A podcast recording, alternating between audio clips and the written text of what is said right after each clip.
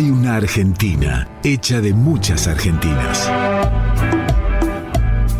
Pequeños países que son el alma de este gran país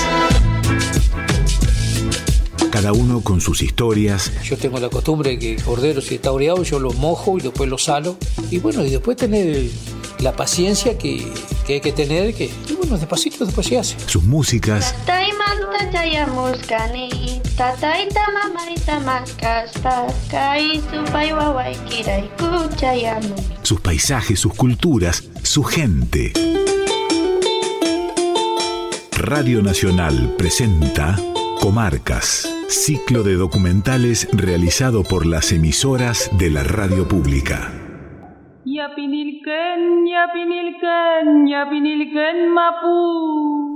Aime Painé, El Camino del Canto.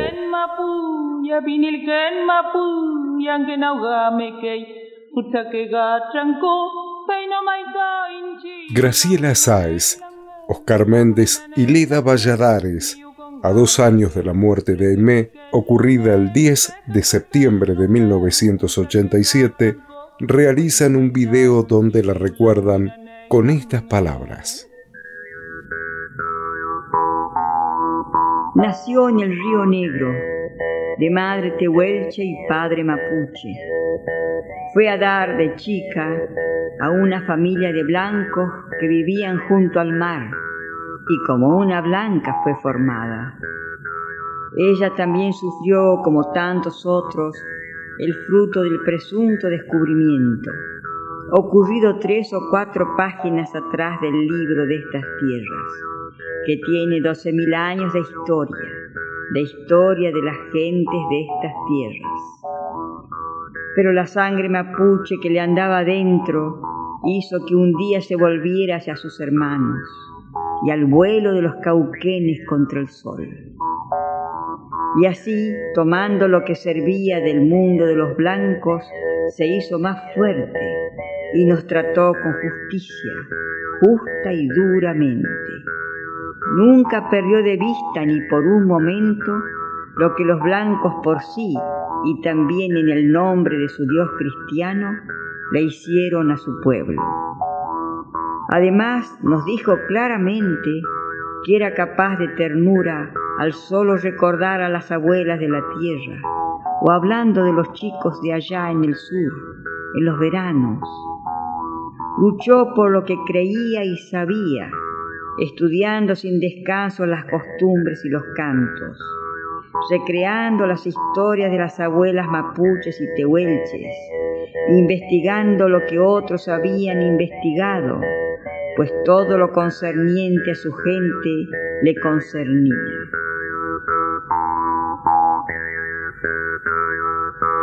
Y entonces fue ella, Aimé Painé, la alta voz de su pueblo, una nota aguda y bellísima que viaja a los campos ralos del sur, quizás canto, tal vez viento, que no cesa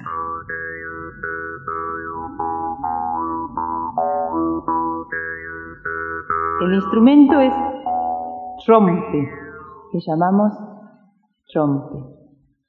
Y la melodía es característica de encantamiento para enamorar. Olga Elisa, que aún no tenía el nombre Aimé, fue llevada a los tres años como pupila al hogar saturnino Enrique Unzué de las Hermanas Misioneras de María en la ciudad de Mar del Plata.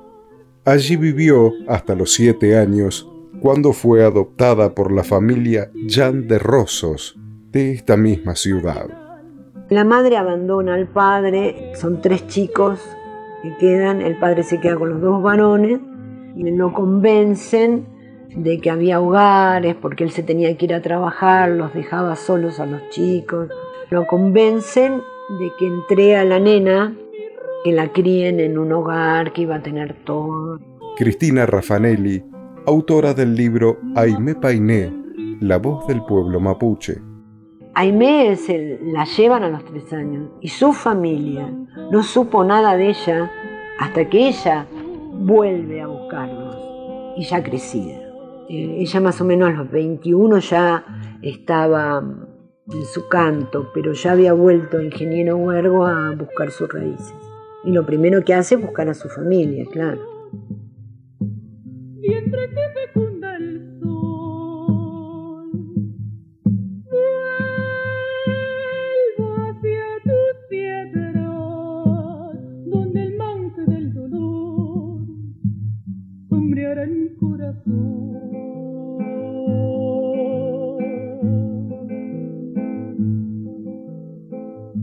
Ella vino a Huergo.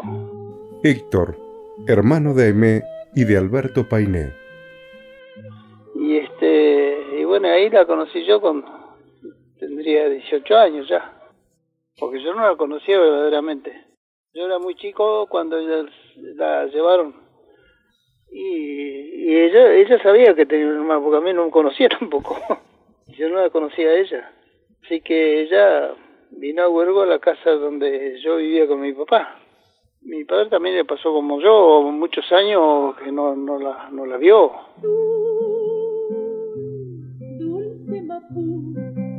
Ella, este, en el colegio, donde ella estaba, una profesora, no sé no, me acuerdo quién sería, cómo era, le dijo que tenía unos rasgos mapuche. Y ella le, impactó eso y se le dio por, por averiguar y bueno, y, sí, venía de descendencia y ella de ahí se metió de lleno en, ver y descubrir su raza verdadera, dónde venía y cómo era. Este proceso de identificación cultural es realmente notable cuando ella habla de esta otra memoria, ¿no? Esto, esto es importante, como ella empieza a recordar, pero no desde, desde sus recuerdos de infancia, sino de los recuerdos de su raza, de su, de su gente. De vuelta en esta tierra que tiene ese gran mar, como dicen nuestras abuelas, Futtalafken. Al mar se le llama así entonces yo los invito que una vez más nos saludemos en mapuche, porque es muy simple. Mari Mari. Recital en la Biblioteca Municipal de Mar del Plata, 1987. Así es como hablan nuestras abuelas, cómo nos saludamos, así es estar un poco acompañada de todas ellas. En cada una de las canciones en cada una, quizás alguna anécdota por ahí, pero los recuerdos están nuestras abuelas. Mapuche, Mapu tierra, che gente. Y el tema, los caminos de mis abuelos. Por los caminos de mis abuelos encuentro la historia, por los caminos de mis abuelos encuentro la verdad, el amor, la ternura, el respeto. El respeto al ser humano y el respeto a la naturaleza. Ellas nos enseñan, las abuelas, que nosotros somos parte de la naturaleza. Y a ella le cantamos y para que todo sea kumei, kumei, como decimos nosotros, bueno, bueno, con Natayil, la canción sagrada de la fuerza. Que Yuen simplemente dice, ayúdame, sí, y es a futachao a nuestro Dios, que le pedimos ayuda. We, we, we,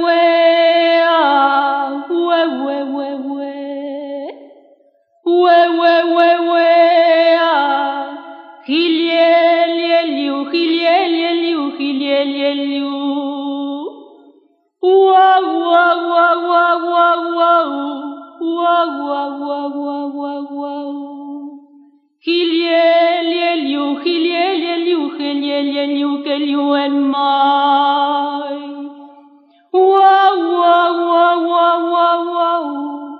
Wow, wow, wow, wow, wow. Hilelelio, hilelelio, hilelelio. Wow, wow, wow, wow. Wow, wow, wow, wow. Wow, wow, wow, wow. Hilelelio, hilelelio, que el mar.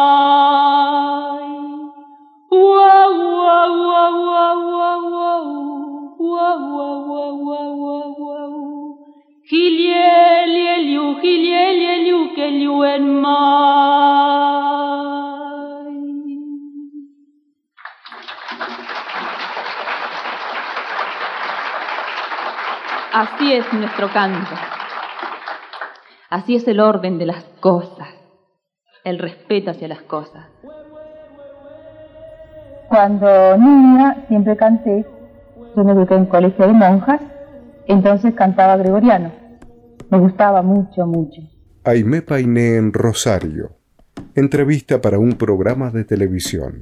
Y bueno, seguí cantando, regular, a veces bien, hasta que, bueno, cuando ya soy grande, entro por concurso al Coro Polifónico Nacional en Buenos Aires y ahí viene el sacudón.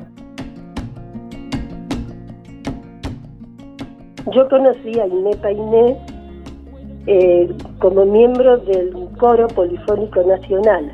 Susana Maderal.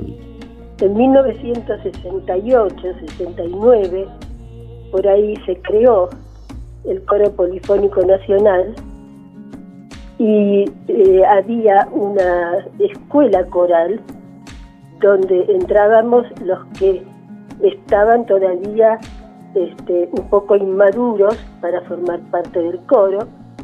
Eh, yo entré allí, yo tenía 21 años, ya había estado en otros coros más chicos, pero estar en el Polifónico Nacional era toda una una aventura. El coro polifónico nacional tenía casi 80 miembros. Era un coro polifónico que no solamente cantaba obras eh, clásicas, también cantaba obras de la, de la época del Renacimiento y teníamos también algunas veces eh, cantábamos junto con la Orquesta Nacional. Yo no me acuerdo cuándo, pero creo que eh, Aimé entró un poco después. Eh, yo cantaba en la cuerda de contraltos y ella era soprano. Yo estaba en la primera fila del coro, a la izquierda, era la, primera de la izquierda y ella era la primera de la derecha. Como cantaba de soprano, ella estaba en la otra punta de la fila. Me acuerdo que cuando la vi, eh, me impresionó su prestancia. Era más alta que yo este, y tenía una prestancia al caminar. Tenía la cabellera larga, oscura, y a veces se hacía un rodete arriba de la cabeza, juntaba toda esa cabellera en un enorme rodete. Tenía una voz hermosa. Yo ya estaba encontrando los aspectos de la cultura mapuche. Por una necesidad interna, lo fui a buscar. Estaba Inés, pero seguía cantando Mozart, Haydn, toda la música que uno aprenden los sinfónicos corales que son hermosos. Pero hubo un encuentro de coros latinoamericanos y cada país que vino al nuestro, que se encuentra, se dice, en Mar del Plata, al finalizar cantaba un canto original de su tierra. nosotros, Argentina, amorosamente cantamos la novena sinfonía de Beethoven. Pero qué generosos somos, sí, ampliamente generosos. No teníamos un canto nuestro. Así es. Entonces a mí me sacudió mucho y me sentí culpable. Porque yo dije, bueno, yo pertenezco a este hermoso conjunto de seres humanos que nos unimos para cantar. Yo soy mapuche. Claro que tampoco muchos de ellos no me preguntaban, pero me sentía culpable porque yo sé cantar el mapuche. Nunca dije nada. Y entonces ese fue, digamos, el empujón final para tomar mi decisión y decir, bueno, yo soy mapuche, mi pueblo tiene un canto, aquí no se conoce, a veces lo tratan de monótono, pero es nuestro canto. Entonces dije, gracias al coro polifónico por la enseñanza, vamos a mapuchear. Y me acuerdo que estábamos en una playa, en era el momento así que eh, no, nosotros no estábamos cantando, y sí, ella dijo, en un momento que estábamos así, una charla, un grupito, y ella dijo, ¿por qué el coro nacional no canta cosas del folclore nuestro? Y yo también un poco eh, creía eso, ¿no? El coro no, cantaba folclore argentino. Y empezó a recopilar cantos, a aprenderlos. Le ayudó mucho Casa Miquela, que le trajo una vez un cassette de, de Tails y ella fue sacando, pero no se quedó solamente con eso. Ella empezó a viajar, a ver a las abuelas, a aprender y se convirtió en un especialista de su propia cultura. Fue un proceso inverso el que hizo. O sea, recuperó todos esos años que había perdido ella dijo, quizás si hubiera nacido en una comunidad no hubiera sentido esta necesidad tan imperiosa de, volver a mis raíces. La naturaleza, nuestros abuelos, nuestras mujeres y también los hombres le cantan a toda la naturaleza. Aime Painé, recital en la Escuela Normal de Esquel, 1983. Ese andar por esta zona, este Chubut y especialmente Esquel y su zona, me ha dado muchas satisfacciones a través de los niños. He recorrido con el padre Sergio distintas escuelas y realmente me llevo alegría. Pero la alegría es la sonrisa de los niños y ese marí marí tan natural y ese taco y fit de niños de Fofocahuel, de dos lagunas. Eso es lo que me interesa, eso es lo que vale. Puede hacer que ellos crezcan con la dignidad que nos dejaron los abuelos.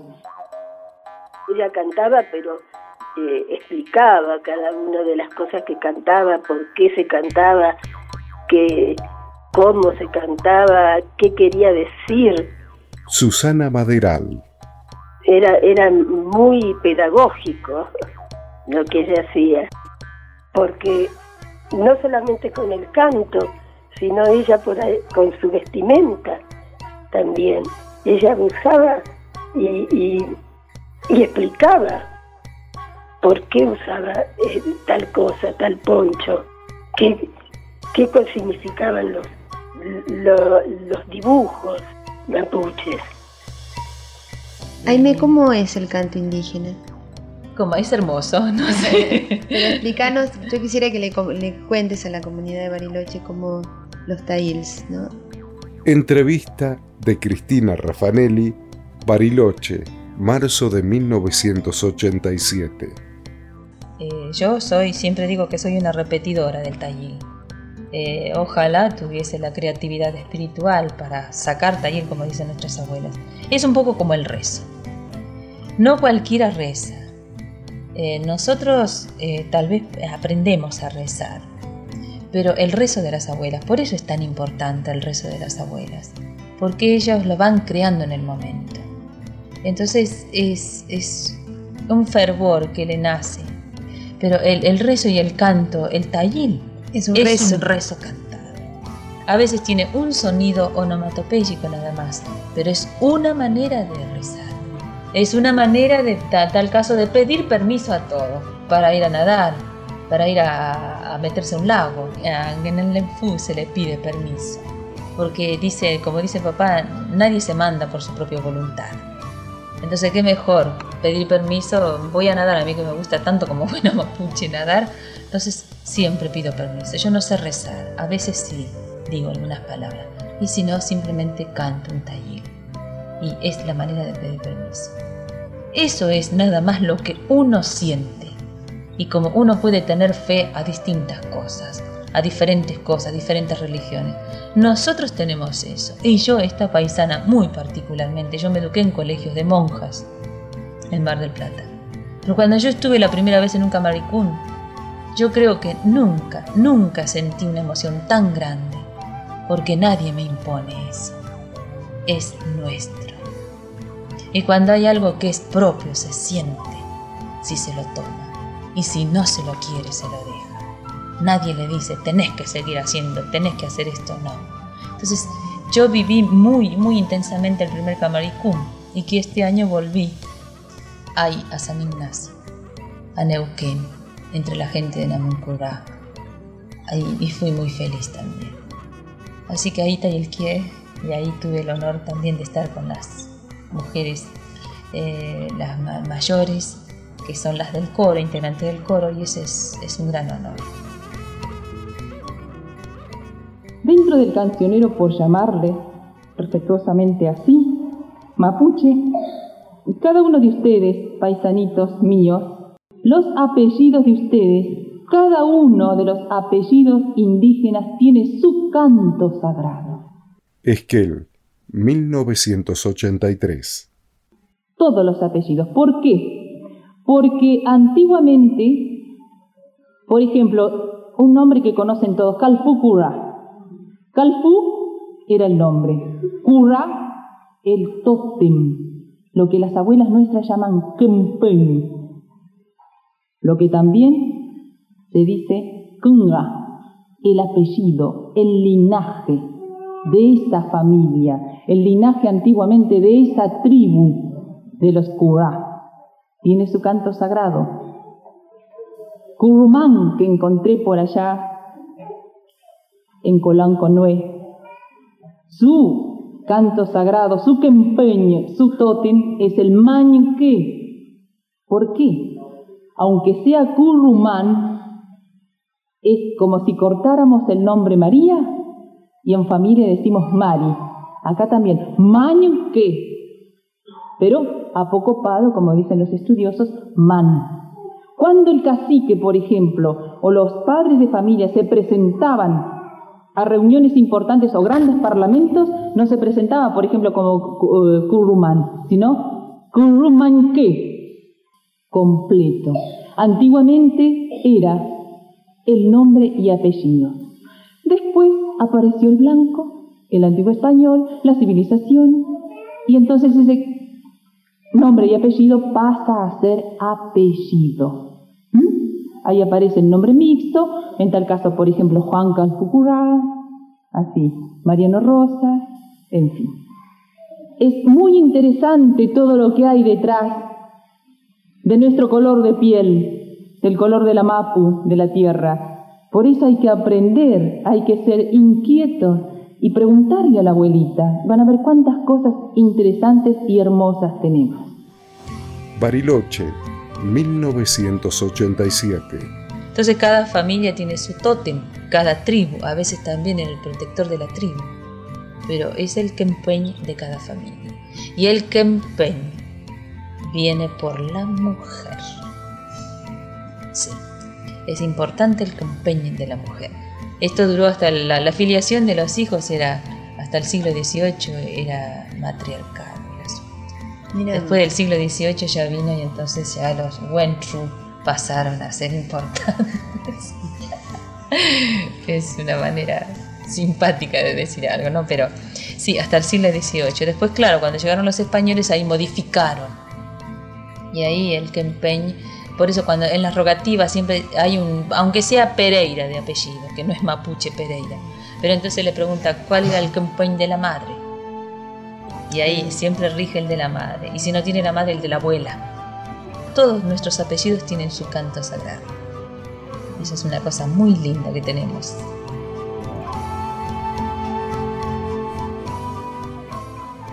Luan Tayil. Esquel, 1983. Les decía, dentro del cancionero están las canciones de raíz totémica, entonces ahí entran algunos animalitos. ¿Por qué? Porque los antiguos tomaban de aves, peces, cuadrúpedos, piedras, toda cosa animada o inanimada, los apellidos, los nombres. Entonces, Luwan. ¿A qué le llamamos Luwan? ¿Alguien sabe? Muy bien, el guanaco es Luwan. También el guanaco tiene su canto, por supuesto. Dice tra, tra, tra, pinga, traile, traile, mayen, mayen. Parece que todo eso es el relincho del guanaco. Y simplemente dice, es hermoso en la tierra de pintura colorada para andar al trote bonito cara tordilla. Terapei, terapei, que parece que ese hermoso andar que tiene el guanaco. Tra, tra, tra, pinga, tra, tra, tra, pinga, traile, traile, traile, mayen, mayen, mayen, mayen, alyang, alyang, alyang, treka, treka, tu peyu, kolo, kolon, toma pumeu, kazu age, yem kaiga, kazu age, yem kaiga, terapeu, terapeu, terapeu.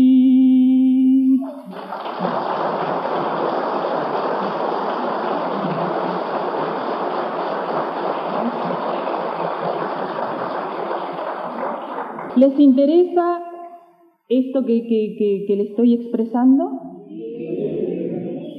Me alegro mucho. Toda la naturaleza con su canto, los apellidos.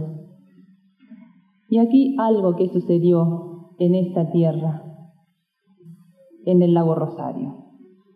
Un niñito, Miliaguala. El gualá es un patito pequeñito de plumas muy finitas y he tenido la suerte de ir al lago Rosario y escuchar el año pasado ese grito lastimero porque en realidad no es un canto. Hay una leyenda en torno a ese patito, me han dicho a mí, yo no la conozco, pero parece que es una niña mapuche que llora. Pero realmente es conmovedor escucharlo por, la, por las tardes y a la mañana. Este niño, Miliaguala, quiere decir patito de oro, yo le dije que no era su, su canto, porque en cada zona está el cancionero de raíz totémica. Nosotros en, en Río Negro tenemos el Nglutayil, el canto sagrado totémico del oeste, pero también tenemos el Willitayil, el canto sagrado, el canto totémico del sur. Pero lo mismo pasa aquí, en, el boquete. En cada zona existe lo mismo, tiene su variación. Entonces, yo le dije, no es tu tayil, pero te lo voy a cantar porque era muy simpático, tan mapuchito, con unos ojos enormes. Y le dije, ¿y tu apellido, niño? Significa patito de oro. Yo me fui. Cuando vuelvo, o sea, me fui por tres días. Cuando vuelvo a la escuela, me dice una maestra, ay, ay, usted, no sabe lo que pasó con este Miliaguala. Bueno, ¿qué hizo? Con Yanka, con otra niña, pelearon. La niña le dijo roñoso. Y entonces Miliaguala le dijo, la señorita Painé dijo que soy de oro. Entonces, este niño va a crecer y en su vida se va a olvidar que su apellido significa patito de oro, Villaguala. Así son las, las andanzas que tengo. Y este Gualá dice que a mí me lo enseñaron en el Neuquén. Cuando viene el día, ahí anda el Gualá, en un cerrito que tiene el lago, en medio del agua. Ahí anda cantando el gualá cuando viene el día.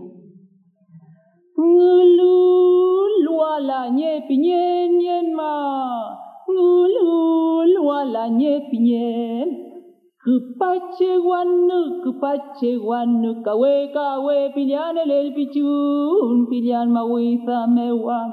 Ngulun wala nye piñen yen ma, kupache guanawa. Kawe kawe pilihan el pichum pilihan mawisa me wangulu luala nye pinyen yen mas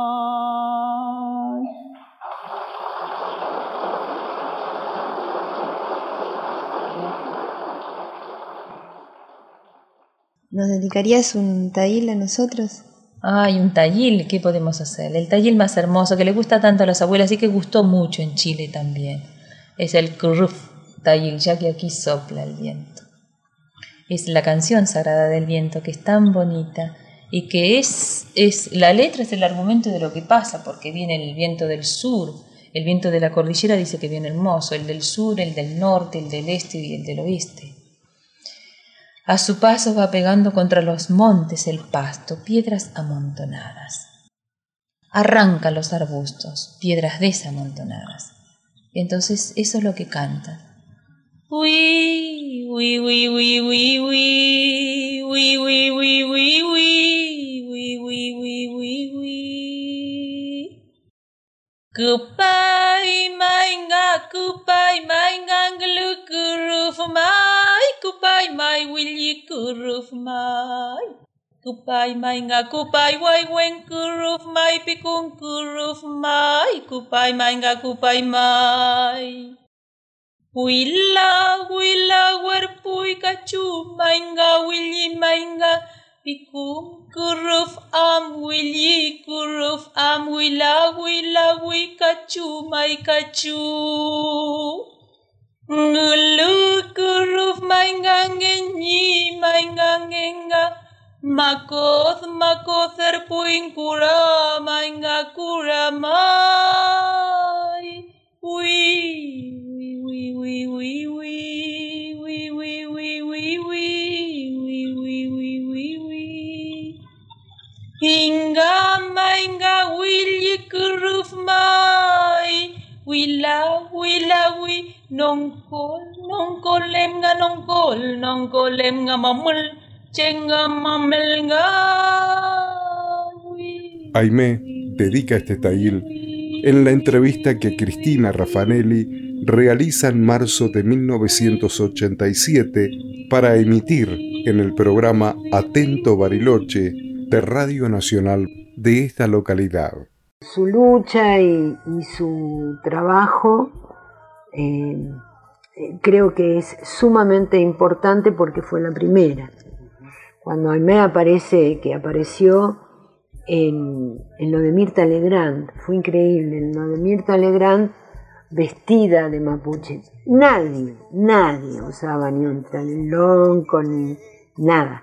No, por, por empezar, una de las cosas que siempre hay que tomar en cuenta para entender el trabajo de Aimé es situarnos en el contexto histórico-social que ella tuvo que, que atravesar. La bandera eh, recién eh, se forma o se une con los hermanos chilenos recién en el 91-92 en realidad. O sea, en el 87 muere. Aumé no conoció la bandera y no conoció mucho de las cosas que están sucediendo ahora. Es otra situación totalmente distinta. Los jóvenes no hablaban la lengua, los, es decir, estaban los abuelos en, los campos, la gente joven se trasladaba a las ciudades, ahí empiezan los mapurbes. Y estos hijos que se trasladan a las, las ciudades eh, lo que no querían era justamente para sus hijos, era transmitirles la cultura porque por una cuestión de, de sobrevivencia, de que no tuvieran problemas.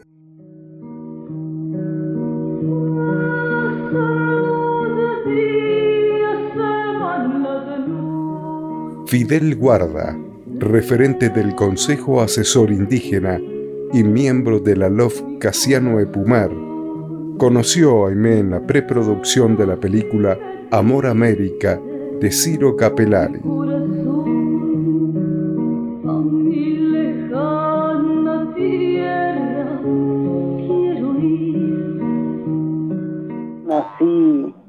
Yamanilleo en 1957. Eh, esto es a unos 100 kilómetros de Jacoasi, más o menos, hacia el sur. Este, me crié en el campo. Eh, mi papá era trabajador rural y bueno, este, yo también seguí su camino cuando ya estuve, todavía no cumplía 14 años, comencé a trabajar también en Estancia Fitamiche, así que eh, fui un peón rural. Después, bueno, este, me fui, tuve la suerte y me fui un poco este, preparando.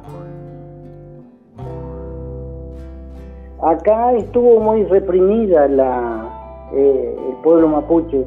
El, el, Chaiful, que es el lugar donde yo me crié, que es una comunidad eh, originaria, ahí este, en principio de, de 1900 estaba la Unión Araucana. Este, yo en los años 70, no, en el 67 comencé a ir a la escuela en, en el Taiful y los mayores todos hablaban Mapuzungún, pero a nosotros no nos, este, no nos enseñaban y tampoco nos dejaban hablar, así que este, porque eh, se había prohibido la lengua, entonces nosotros no aprendíamos nada, porque ellos no querían que aprendiéramos. Era una prohibición desde el Estado, la policía se encargaba de, en esa época, que, que no se difundiera el mapuzungún, que no se hablaran en las comunidades este, mapuches. Eh, ¿Qué sé yo? En Chaiful todos los mayores hablaban mapuzungún, y yo ya tenía como 9, 10 años, y conversaban así como yo estoy hablando castellano con vos ahora en mapuzungún. Pero nosotros no participábamos, además en esa época en el campo se usaba que cuando los mayores hablaban los uh, chicos este, no interrumpían y en muchos de los casos tampoco este, estábamos presentes, andábamos jugando afuera porque ellos nos mandaban afuera.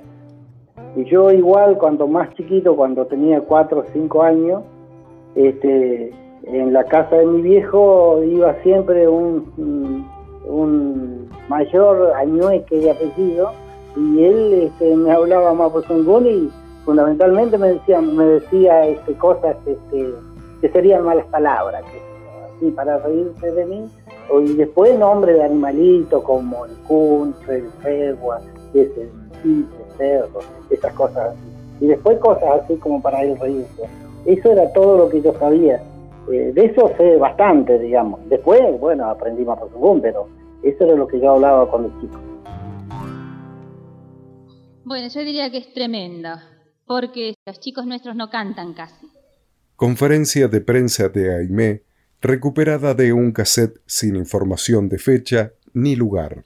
Entonces, siempre se habló quizás literalmente de la fusión, pero fusionar dos culturas es terrible. ¿Qué es una fusión? destruye una a la otra. Entonces nosotros eh, siempre pedimos que se nos escuche a nosotros como lo están haciendo ustedes, porque nosotros también tenemos la posibilidad de, hablar. Lo que pasa que nunca nos escucharon. Que escuchen nuestro canto, que es diferente pero es nuestro canto.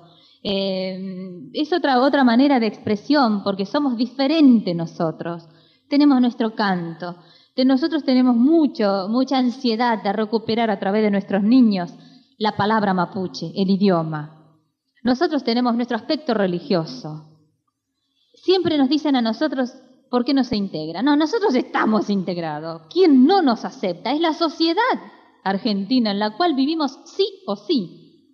Entonces, de pronto van muchos grupos misioneros y van a misionar, pero ahí nos están diciendo, tu cultura no sirve, la mía sí, tu religión no sirve, la mía sí. Entonces, eso ahora estamos nosotros tratando de ser portadores de nuestra expresión y que realmente nos acepten, porque acá tienen un ejemplo. Yo me eduqué entre ustedes, por hablar de gente blanca, en un colegio de monjas. Sin embargo, cuando me dan la posibilidad y tengo la opción, elijo de encontrar mi identidad.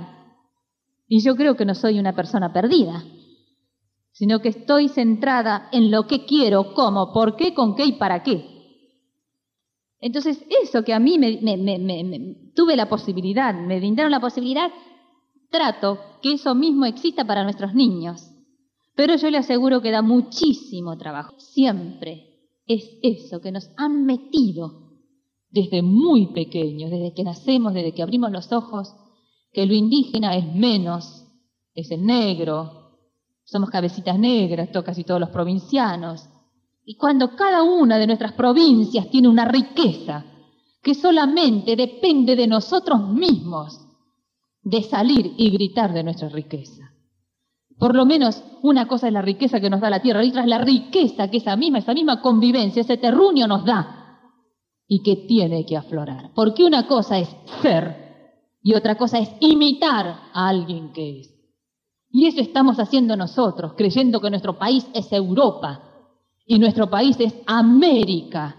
Cuando nosotros tengamos conciencia de eso, entonces sí vamos a tener un país fuerte, pero tenemos que empezar desde casa. Y si tenemos un hijito que salió con la piel morena, no tener que decirle negrito. Si un niño va a la escuela y no es indígena, es un niño de tez blanca y de ojitos muy azules y cabello muy rubito, pero el solo hecho que venga del campo se lo hacemos sentir. Y eso está mal. Si en esas pequeñas cosas nosotros no corregimos, difícilmente vamos a, entender, a comprender un pueblo con una cultura étnica, con un canto étnico con un léxico diferente, con costumbres y creencias diferentes. Entonces yo creo que eso depende de cada uno de nosotros, ser, honestos con nosotros mismos. Ese niño o esa niña que viene del campo es como hacerla sentir culpable. Pero ¿qué es ser del campo? Es ser de la tierra. Y si no tenemos la tierra, no podemos vivir. Porque ese papá, esa mamá que trabaja la tierra en el campo, con las papas o con, las ovejas, con los tambos, lo que sea, el obrero, el peón. Nosotros no tendríamos riqueza para alimentar nuestros cuerpos. Entonces, ¿por qué hacerle entender a un niño que porque viene del campo ya es menos? Cuando ese niño, esa niña, trae otras vivezas, porque se los da la naturaleza.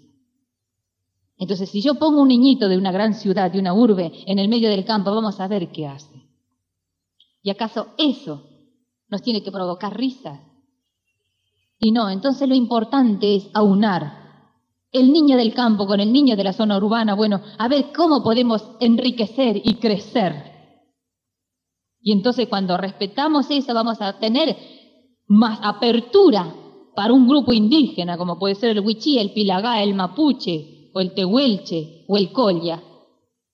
Pero tenemos que empezar desde nuestro lugar donde nos movemos. Si no, es toda una utopía.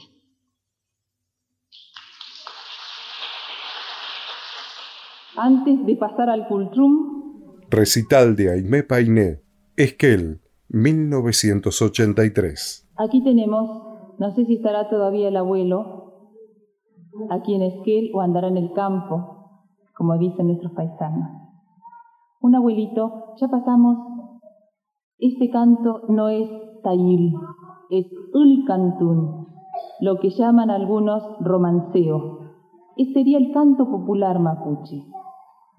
Los niños que están aquí tendrán la oportunidad de escucharlo, como lo he cantado en casi todas las escuelas y lo han copiado en el pizarrón para aprender. Porque este abuelito Juan Milwe, se preocupó por los niños y como él dijera, hizo una poesía araucana. Me la entregó el año pasado y yo se la devuelvo al abuelo y a todos los niños hecho Ulcantú. ¿Qué dice? Yo que sé ir a la escuela, buena escritura aprenderé de escritura viviré, de escritura trabajaré. Tendré casa, tendré tierra, trabajando la tierra, de la tierra viviré.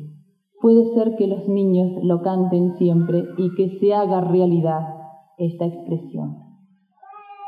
Pinche amo, que en escuela amo, que me quiman chilcatún, Chilkatumeu kudauken, chilkatumeu mogayan. Nyayan rukan, nyayan mapu, kudaukeli cimapu, kudaukeli cimapu, cimapu meu mogayan, cimapu meu mogayan.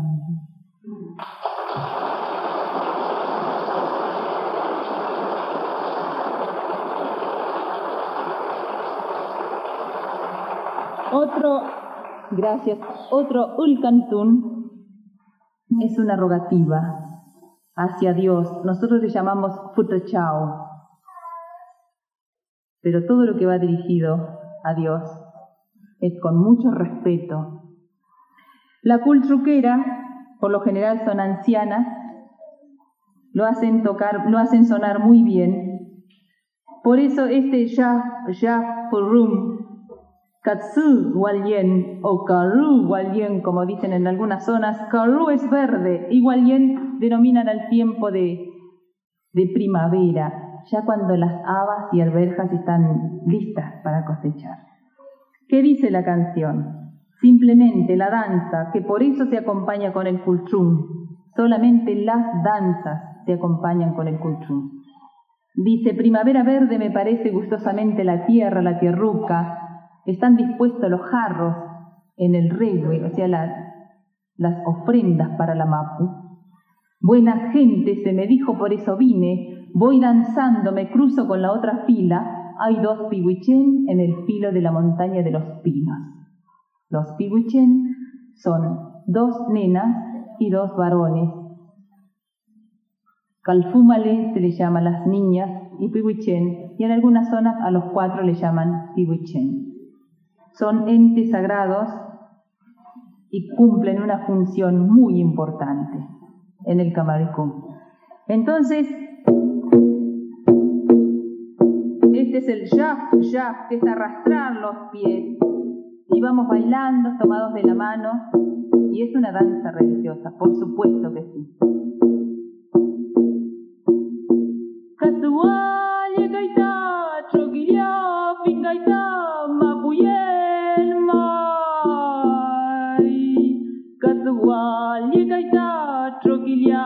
Gaita mapuyen mai. Kasual ya gaita chokilia vingaita mapuyen mai. Anem charipian kumeke chikai nga pigimeu makaita purutu mekepan purutu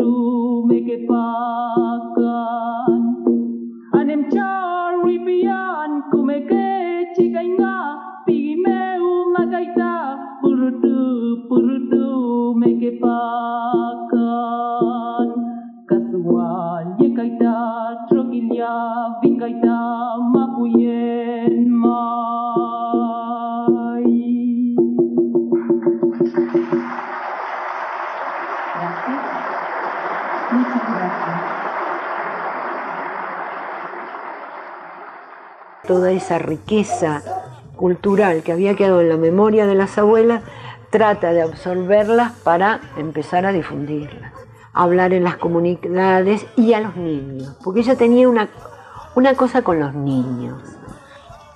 Era, ella nunca tuvo un hijo, pero sí tenía una cosa con los niños. Y a mí me, me han pasado muchas cosas, como haber ido a presentar el libro en Esquel, y que es un lugar donde ella iba mucho, al lago Rosario, a Esquel.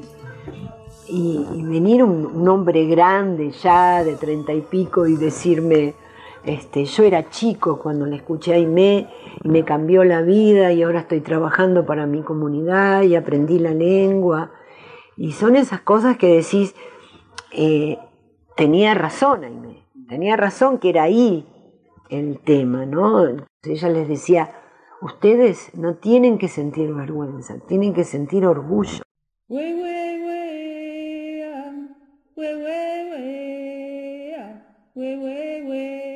Cuando estuve en Jacobach en el 78 y 79 y armamos el coro con adolescentes no indígenas, creo que había tres nada más mapuche de la secundaria y cantaron tan bien en mapuche. Después nunca más pude ir porque no fue problema mío, sino porque eso fue hecho una, una idea muy linda con la directora de cultura que era la señora de Foguín en esa época y, y Cultura de la Nación. Cuando se puede hacer algo, se hace, sin mezquindades, se hace, se entrega. Y bueno, yo por suerte guardé una cassette, tengo el testimonio de eso. Se escucha tan bonito el canto de nuestro pueblo cantado por mujercitas que no eran indígenas. Aimé, Bariloche, 1987. Entonces quiere decir que se puede. La conocí a Aimé en el año 78, cuando estuvo en Jacobasi dando clases de coro, un grupo de, de niñas del colegio secundario. Alicia Peritoro. Con Aimé tuvimos una experiencia muy linda, porque era, en realidad era un ser, un ser humano increíble, Aimé y nos no nos enseñó a hablar en mapuche, pero sí nos enseñó eh, canciones, canciones sagradas, canciones de amor, eh, entre ellas también una canción de cuna. Eh, y bueno, en realidad este, nos enseñó sobre todo a pronunciar el, el idioma mapuche, porque había no solamente había que cantarlo, sino que había que cantar con el acento mapuche. Y bueno, tuvo mucha mucha paciencia con nosotros. Cuando Aimé llegó, primero nos impactó porque Aimé se vestía de, mapuche. Ella estaba vestida de, mapuche casi siempre. Y, me impactó mucho, sí, una personalidad muy arrolladora tenía Aimé. Y, bueno, nos encariñamos, eso fue lo, que más recuerdo, el, cariño que le tuvimos. El día que la despedimos nos regaló una foto de ella firmada por ella, la cual yo conservo. Eh, lloramos mucho cuando se fue. Nos dejó una experiencia muy, muy linda, muy linda y aprendimos bastante. Y bueno, después con el correr de los años, este, yo seguí cantando. Mamá eu, mamá eu, mamá eu, mamá eu, mamá eu, mamá eu. Minyegetan meu, wenukunu mei Yankapu went through, Kinyagetan me, Wenukunu me, Yankapu went through, We we we we, We we we we, We we ye, We we ye y creo que, que, caló hondo toda la, la, la historia, porque hasta, hasta antes de, de, de, de Aimé no, no, había nadie en, que saliera a defender eh, la cultura en general. Carlos Painé, sobrino de Aimé, hijo de su hermano mayor Alberto. Porque Aimé no solamente eh, eh, representaba o, defendía la cultura mapuche, Aimé se la conoció en el norte, se la conoció en el centro del país, eh, en un montón de lugares donde, sí, pero ¿cómo? Eh, era, esta era una mujer realmente eh, muy, muy, muy preponderante, no, no, tal es así que fue la única representante a nivel latinoamericano que, se, que estuvo en el primer Congreso Nacional Indígena que se hizo en Ginebra eso era, eh, creo, creo que para todo, no solamente para los argentinos, para los mapuches, para, para los guaraníes o para los que fuesen, eh, fue algo, algo, era nuestra, era de acá de, Río Negro. Eh, entonces esta mujer realmente hoy, a treinta y tantos años de su desaparición, todavía seguimos hablando. era una mujer que tenía, perdón de la palabra, unos ovarios, porque presentarse eh, y plantarse en esa época donde estaban los militares, donde no se podía hablar, donde no se podía expresar, donde no se podía protestar, y ella estaba, ella se presentaba, se vestía como ella quería, y, y la gente la iba a ver, todos la aplaudieron, un montón de gente la conoció. Fue realmente grande. Hay tantas cosas, pero que no se puede contar. Todo en una vez. No, porque como dicen las abuelas, no vaya a ser que se empache. Mar del Plata, 1987. Hay que dar de poquito, de poquito. Nosotros no tenemos apuro. Entonces de a poquito, como yo voy a vivir 100 años, todavía falta mucho. Así que además van a seguir los niños, porque para eso se les, se les prepara a los niños todos los veranos. Así que va a haber continuidad. Comarcas. Aime Painé. El camino del canto.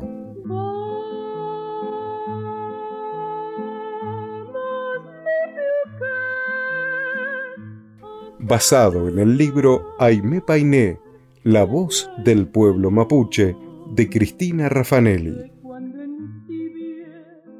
Locución, Eduardo Alzueta. Guión y edición artística, Gabriela Salamida. Producción y entrevistas, Cristina Raffanelli, Gabriela Salamiga. Operación técnica, Mario Guzmán. Técnico, Daniel Madeo. Agradecemos a Lito Calfunao, Viviana Coronel, Cacho Sastre, Félix Valiente, Cristina Raffanelli y Sergio Cuartucci por las grabaciones recuperadas de viejos cassettes, a Héctor y Carlos Painé, Susana Maderal, Fidel Guarda y Alicia Peritoro por brindar sus testimonios, y al apoyo de todo el grupo de Artística Federal y a Radio Nacional Bariloche.